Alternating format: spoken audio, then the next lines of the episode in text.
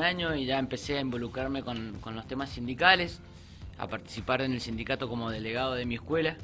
Y bueno, y uno se va involucrando, va aprendiendo, eh, va estando en, el ruido y bueno, después vienen elecciones, uno participa. Entonces bueno, hoy tengo la fortuna, la dicha de poder, de poder representar a, a los trabajadores de la educación en San Rafael. Cuando hablamos de trabajadores de la educación es celadores y docentes de todos los niveles y modalidades. Entonces, bueno, eh, estamos en un cargo y en una función que es muy importante y que la tomamos con la responsabilidad que se debe, ¿no? Bien.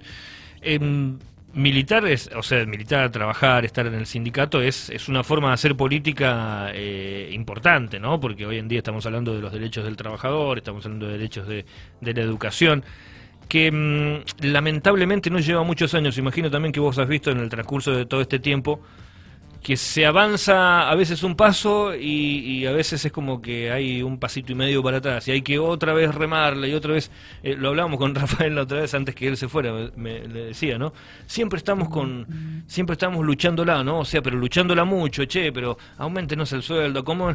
Y hablamos del docente, ¿no? El docente... Eh, debería cobrar, obviamente no hablemos de, números, pero debería cobrar bien por su trabajo, porque no es una tarea de sin, sin menospreciar, ¿no? Que va y limpia un, un tacho de basura y ya está, ¿no? Que también es un, un trabajo eh, loable, pero estamos hablando del futuro de generaciones, de generaciones, no de una generación y de algunos estudiantes, de millones de argentinos. El trabajador de la educación le dedica mucho tiempo a su trabajo muchas horas, más de las ocho horas diarias que, trabaja, ¿no? De, trabajo que hay reglamentado, ¿sí? Porque trabajamos en la escuela, atendemos a los chicos, llegamos a casa, tenemos que planificar, ver qué le vamos a dar el día de mañana, hay que corregir.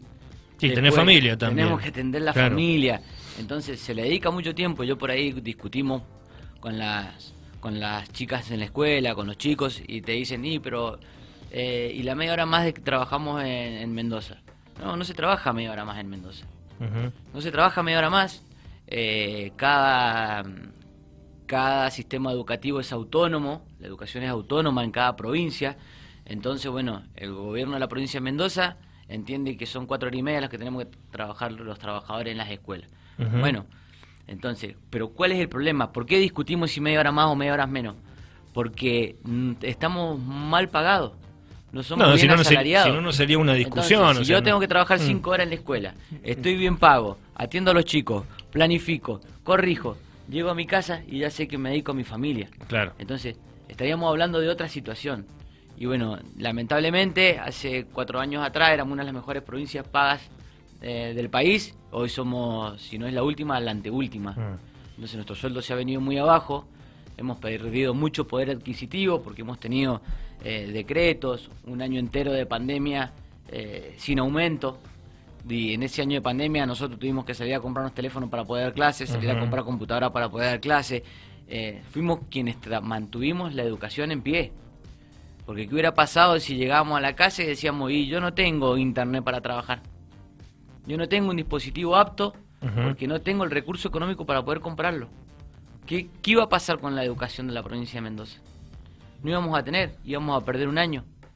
Entonces, estando mal pagos, no teniendo aumento, eh, los trabajadores se la pusieron al hombro, salieron, se endeudaron y, sacaron un año de pandemia impresionante, porque aparte trabajamos más horas de las que trabajábamos en la escuela. Entonces, bueno, lamentablemente todas estas cosas no son reconocidas por nuestro patrón. Y cuando tenemos que, luchar y hacerlas ver, eh, bueno, lamentablemente a nadie nos van a hacer un, monolito el día de mañana cuando, cuando nos muramos en la puerta de la escuela, ¿no? Entonces, eh, por ahí empezaba a decir, ¿y por qué, por qué hago lo que no tengo que hacer?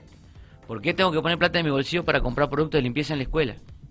¿Por qué tengo que poner plata en mi bolsillo para tener internet en la escuela? Mira, justo, justo tocaste un tema, ¿no? Tengo conocimiento porque tengo un, familiar directo que es eh, eh, justamente parte de la de, directivos de una escuela. Em, lo hablaba también con Rafael, me acuerdo el año pasado, y hablábamos de los, de los presupuestos, ¿no? Los presupuestos que hay para limpieza, los presupuestos que hay, por ejemplo, con el tema del alcohol en gel cuando se volvió a clases, ¿no? Y él me daba un número que era, si vos lo llevas a una casa, a una casa mensualmente. No te alcanza.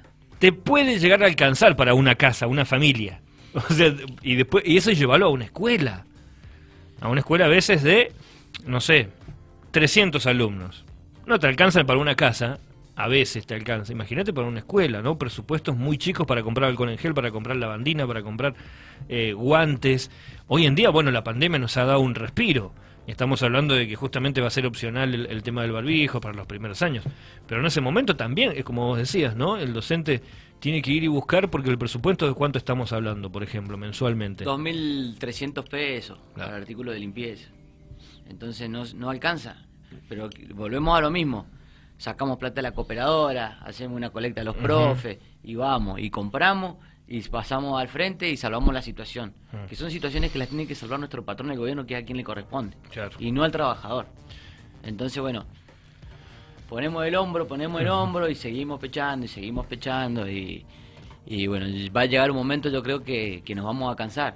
Nos vamos a cansar porque si el trabajador no está bien pago eh, y no va contento a trabajar. Y, de eso se trata. Trabajamos porque necesitamos un sueldo para poder vivir y mantener nuestra familia. Porque muchos somos sostén de familia. Entonces nos cuesta también sacar una platita de nuestro bolsillo para comprar cosas de la escuela o para poner el internet. No, aparte es un trabajo que no te permite decir, bueno, pero trabajo en esto y me, voy a laburar mediodía en otra cosa. O sea, no, no, es, no es tan simple. Eh, Fabricio, y hay, están... y hay muchos que lo hacen. Sí, ¿eh? porque no queda otra. Tenemos docentes que trabajan doble cargo, celadores que salen de, trabajar de la escuela y se van porque tienen otras changas, tienen otro trabajo, entonces eh, nos las tenemos que rebuscar y, y tener dos trabajos porque si no, la verdad es que no llegamos a fin de mes. Están ahora con, plenarios, están con el gobierno, obviamente, hablando de paritarias. Eh, ¿Cuál es la posición del SUTE con respecto a esto? O sea, con lo que le ha, qué le ha ofrecido el gobierno y obviamente que están buscando ustedes. El gobierno, mira, en los recorridos de escuelas que hicimos, que asumimos, eh, y charlando y viendo con, con los trabajadores qué es lo que ellos pretendían y qué es lo que ellos creían que era conveniente para, para eh, negociar en esta paritaria salarial, eh, se fueron formando eh, tres, cuatro ejes, que uno era el blanqueo del sueldo del trabajador, el segundo era eh, que tuviéramos una, una revisión o una reapertura de, paritaria en septiembre, que fuera todo en blanco y que fuera el estado docente, al básico, y que tuviéramos... Em, eh, se, me, se me fue el otro el otro puntito que sí el tema de la inflación digamos que ah, sería que fuéramos a la parda con la inflación. Exacto que no sea suponete que sé yo. Vamos a tener 50 y pico tenemos 50 y pico de inflación no, queríamos perder el poder adquisitivo sí como nos ha venido pasando otros años atrás. Entonces bueno ¿Qué lo que, qué lo que la primera propuesta salarial que nos, que nos presentaron fue con plata en negro, atado a un presentismo? Eh, entonces, bueno, en la misma mesa paritaria se rechazó porque... No sí, estaba condicionado, o sea, estaba condicionado a, otra vez condicionado al docente. Exacto. Después, en, en reuniones técnicas, se estuvo trabajando en dos reuniones técnicas donde, donde fuimos viendo cómo acomodar la plata, dónde le llegaba de mejor manera al trabajador para que le pudiera rendir y en ese, en ese sentido eh, nos hicieron una propuesta salarial el día martes, que iba a arrancar a las 3 de la tarde la, la reunión salarial, terminó arrancando a las 8 de la, de la tarde y salimos de ahí 11 y cuarto de la noche. Eh, también juegan un poco con esto, con el desgaste, de que estés cansado, de que no estar tan lúcido. Y, mm. y bueno, pero lo importante fue que, que se logró avanzar en, ese, en esa primer paritaria que nos habían ofrecido. Se logró acomodar bastante porque salarialmente vemos que no es una propuesta salarial mala, eh, donde va a estar todo nuestro salario en blanco y esto lo vemos, lo vemos repercutido en el tema del aguinaldo, porque el año pasado al tener el, plata en negro. Sí, cobrabas lo que decía el blanco. Claro, por ahí nos decían los, docentes, los trabajadores, eh, pero si, ¿por qué cobré tan poco aguinaldo si yo cobro más? Y porque mm. tenemos plata en negro y esa plata en mm. negro no se ve repercutida después en el aguinaldo. Entonces ahora... Vamos sí, y, después en el, en el futuro, si eso sigue. Exacto, porque hoy el que está trabajando activo, el beneficio es que va a impactar en el aguinaldo. Y el que está para jubilarse, se va a jubilar con todo el sueldo completo. Claro. Entonces también eso es muy bueno, porque los, Ujú. los- los compañeros que se han jubilado antes de febrero, Sí, fue con una parte en negro, ya está. y esa no la Claro, ven, y sí, no sí. la van a ver tampoco para No, no, adelante. seguro. Entonces, bueno, eso es muy importante. Va a ir el 40% al básico y el 44% al Estado docente. Esto va a ir en tramos. Eh, una suma mensual de 7.200 pesos remunerativa por cargo y va a ser proporcional por horas cátedra. Que Ujú. esto es la plata que teníamos en negro. Entonces, Bien, si trabajamos en dos cargos, lo vamos a cobrar dos veces. bien. Hasta ahora lo cobramos en un solo cargo, era por agente. ¿sí? O si tenemos un cargo de horas cátedra, vamos a cobrar un proporcional. O si tenemos 18 horas cátedra, vamos a cobrar el segundo, eh, el segundo, la segunda cláusula nueva que va a estar en el Bien. bono, que va a ser remunerativa, eh, en blanco. ¿Sí? Eso significa que es remunerativo, que va a tener Bien. los aportes del patrón. Bien. Después de esto se le suman 10 mil pesos de ayuda inútiles. Estos 10 mil pesos de ayuda inútiles por única vez también van a ser eh, para los dos cargos o proporcional en horas cátedra. Y eh, la cláusula de revisión y de seguimiento en el mes de septiembre. Y a su vez se ha acordado una cláusula donde el impuesto a las ganancias se contempla un 40% menos en el bruto. Nuestro Bien. patrón va a tener que informar un 40% menos a la FIP cuando, cuando pase los informes. ¿Para qué? Para que no se nos vaya a ver afectado el haber. Porque eh, a esto, al impactar en las escalas, hay trabajadores que van a superar el Claro, bruto y lo va a alcanzar claro. el, el impuesto a las ganancias. Entonces, lo que tuvimos de momento se lo Sí, va a se llevar se va te lo va a llevar el Estado nuevamente. Exacto. Claro. Y con respecto a los celadores, la propuesta eh, también es en blanco, que les va a impactar en el aguinaldo, en la jubilación. El 40% va a ir al básico, el 52% al convenio paritario 2008 y el adicional paritario 2013 que va a ir en tramos. Ellos, la suma también va a ser mensual remunerativa, va a haber 9 mil pesos de indumentaria y eh, va a estar la cláusula de revisión y seguimiento en el mes de septiembre. Bien. Entonces, eh, creemos que salarialmente no es mala. El problema que tenemos es que nos lo atan a. eh, esta cláusula nos lo atan a, un Mm. presentismo, donde si faltamos por X eh, situaciones, no en todas, porque si estamos enfermos no lo pierdo, no Bien, lo- no, me bien. lo descuentan. Bueno, está bien Eh, eso. o si me enferma O sea, mi hijo, normal. lo tengo que cuidar, no me lo descuentan. Claro, bien. Entonces, bueno, me voy a tomar una causa particular, ahí sí. me Ahí sí te lo van a descontar. El 33% del presentismo. ¿Sí? Bien. Entonces, bueno, eh, eso por ahí es una chicana, eso puede llegar a ser lo, lo- lo peor de, de la propuesta salarial, pero bueno, entendemos que eh, si tenemos una paritaria abierta durante el año que podemos seguir trabajánndala, eh, podemos ir avanzando en estos detalles. Claro, porque eso podría ser, no sé, qué sé yo, se me ocurre, podría ser recuperativo, no sé, El- el, el- no sé, vos tenés que hacer un, porque esa es la parte que, que a mí me, me choca realmente de, de cuál, porque con todos los sindicatos pasa lo mismo a veces, cuando vienen a hablar con, con varios gremios, Eh, siempre hay algo en que el patrón busca eh, ahorrarse un mango. Y Y- estamos hablando del Estado, ¿no? Está buscando.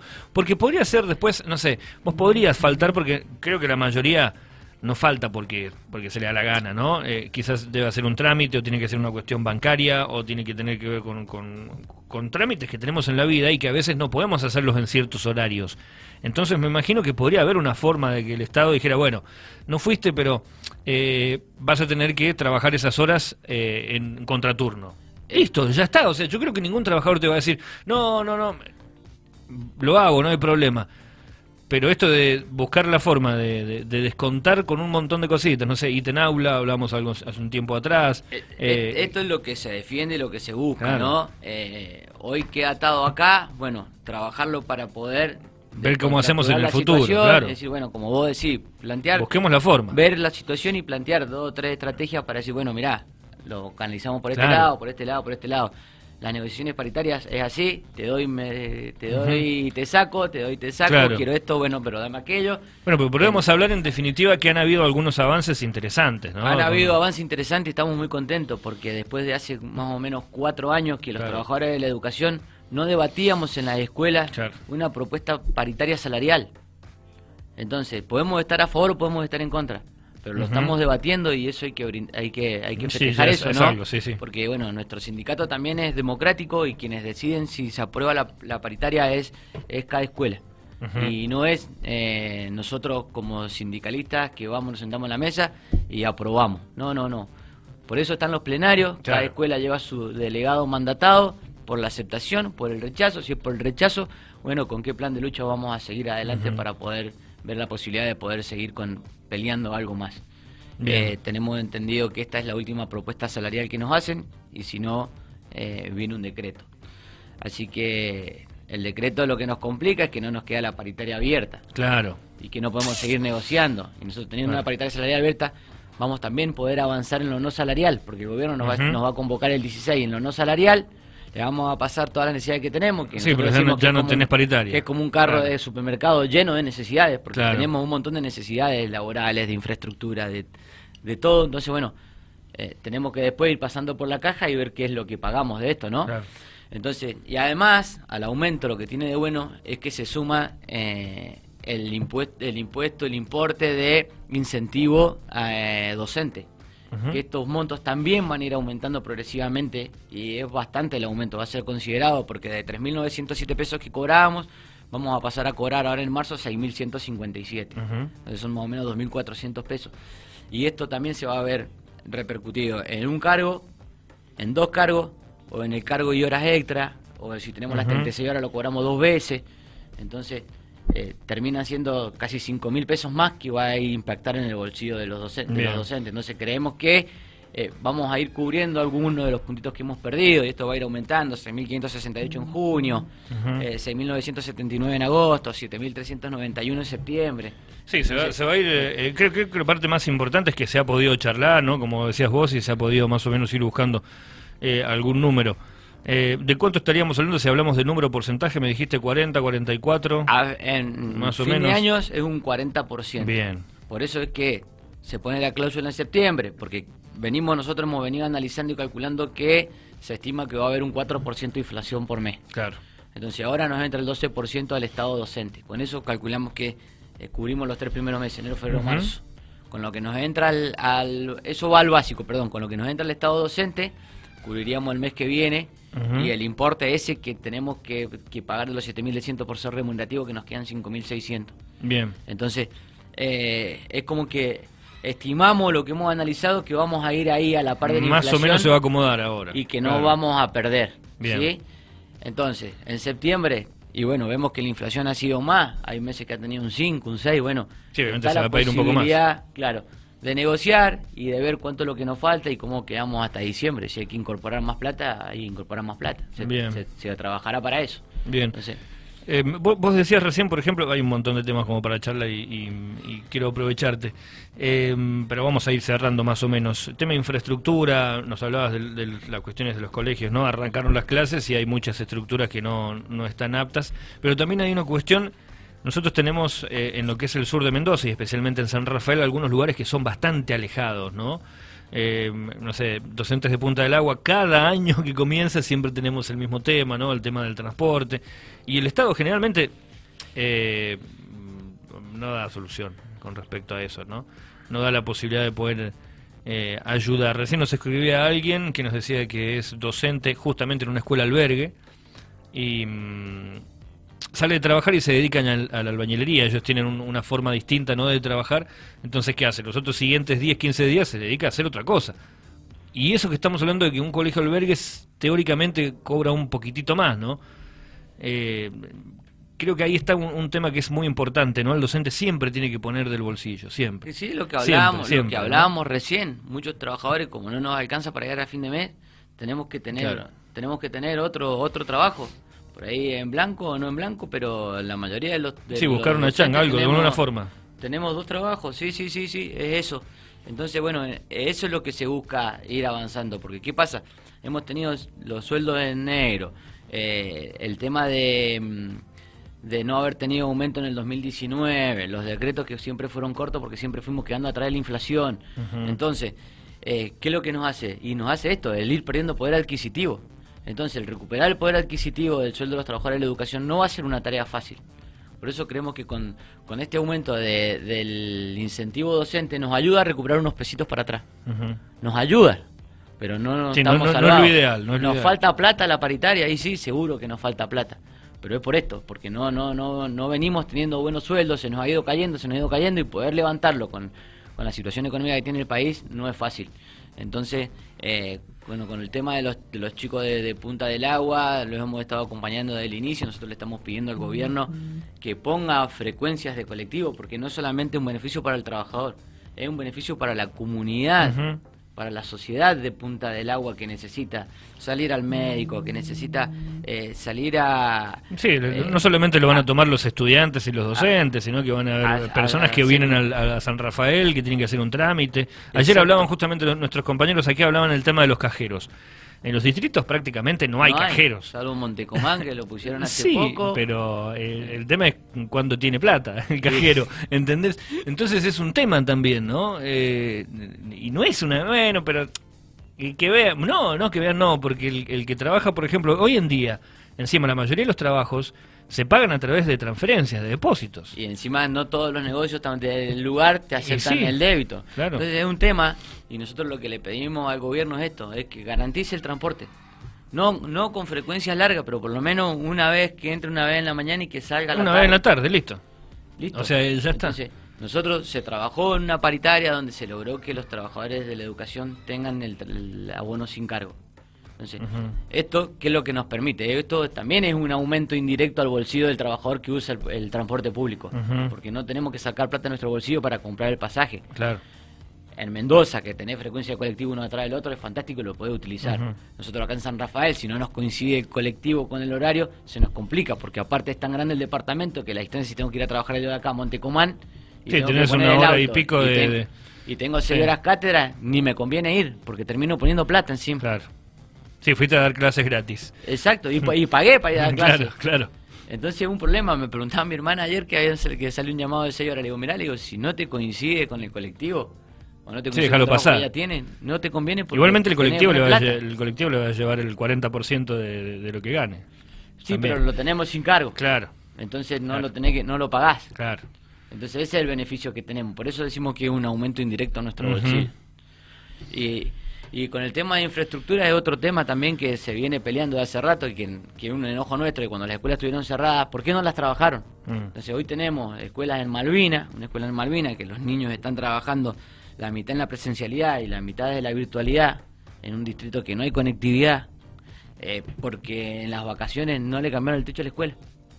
Entonces son despropósitos, son despropósitos. Y terminamos perjudicando al, al estudiante no al trabajador, porque el trabajador mal que sí, va, cumple, las horas y ya está. Eh, trabaja la virtualidad, se las busca, a ver cómo puede llegar al pibe. Sí, el tema es el, estudiante en ese sentido, ¿no?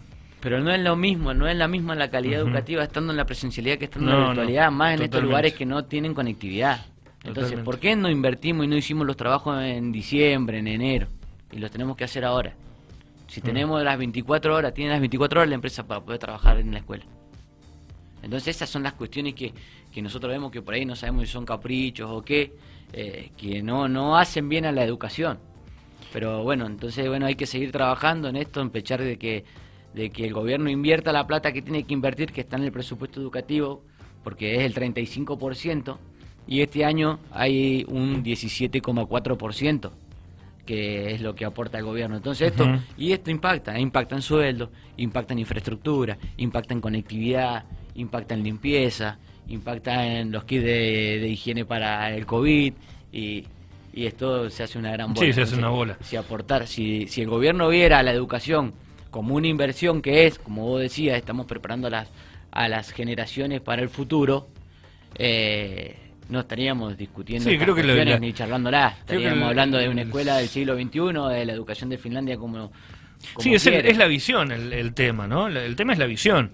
Porque, mira, saliéndonos de, esto, ¿qué está trabajando, sea, sea el SUTE, sea cualquier gremio, cualquier, en, cualquier área de, todo, sea privado o sea pública? Llegar a cubrir el tema de la inflación y el poder adquisitivo. Pero cuando vos lo analizás y decís, ¿es realmente eso lo que se debe buscar? No, no es eso. No, es, por lo menos llegar ahora a cubrir el, el salto inflacionario mensual eh, o, o, anual que tenemos del 50%. Entonces, ese es el ideal, no, el ideal sería ni siquiera hablar de que hay inflación y bueno, pero vos sabés que tenés el, el que sueldo. te alcanza el en sueldo otro para sentido, vivir y claro. que si podés guardar unos pesitos para poder cambiarte el auto, para poder... Sí, o gastártelo en pizza, no importa. Exacto. Pero, pero poder, O- poder o tener para eso. poder llegar al sueño propio de mucho trabajador que es el de tener su casa propia Claro. entonces sí, bueno puedo ir ahorrando puedo meterme en un crédito del, del IPB o de comprarme una casa y ir pagándola Sí, hoy en día es imposible. Lamentablemente. Eh, Fabricio, eh, podríamos seguir hablando un montón de tiempo. Eh, en resumen, ¿vos creés que se acepta, que se va a aceptar o, o se va a seguir trabajando? La idea, obviamente, es poder tener la, la paritaria abierta. O sea, Exacto. ese es el objetivo. creo creo está- va a estar muy reñida la situación creo que pero creo que se va a aceptar eh, y el compromiso es este es que se acepte porque queremos que, que la paritaria siga abierta Sí, no seguir peleando por en el lo año. salarial sino por, por también por lo no salarial que eso es lo que nos va a permitir. Y bueno ir tratando de limar y sacar todos estos detalles que hay eh, en el transcurso de- del año no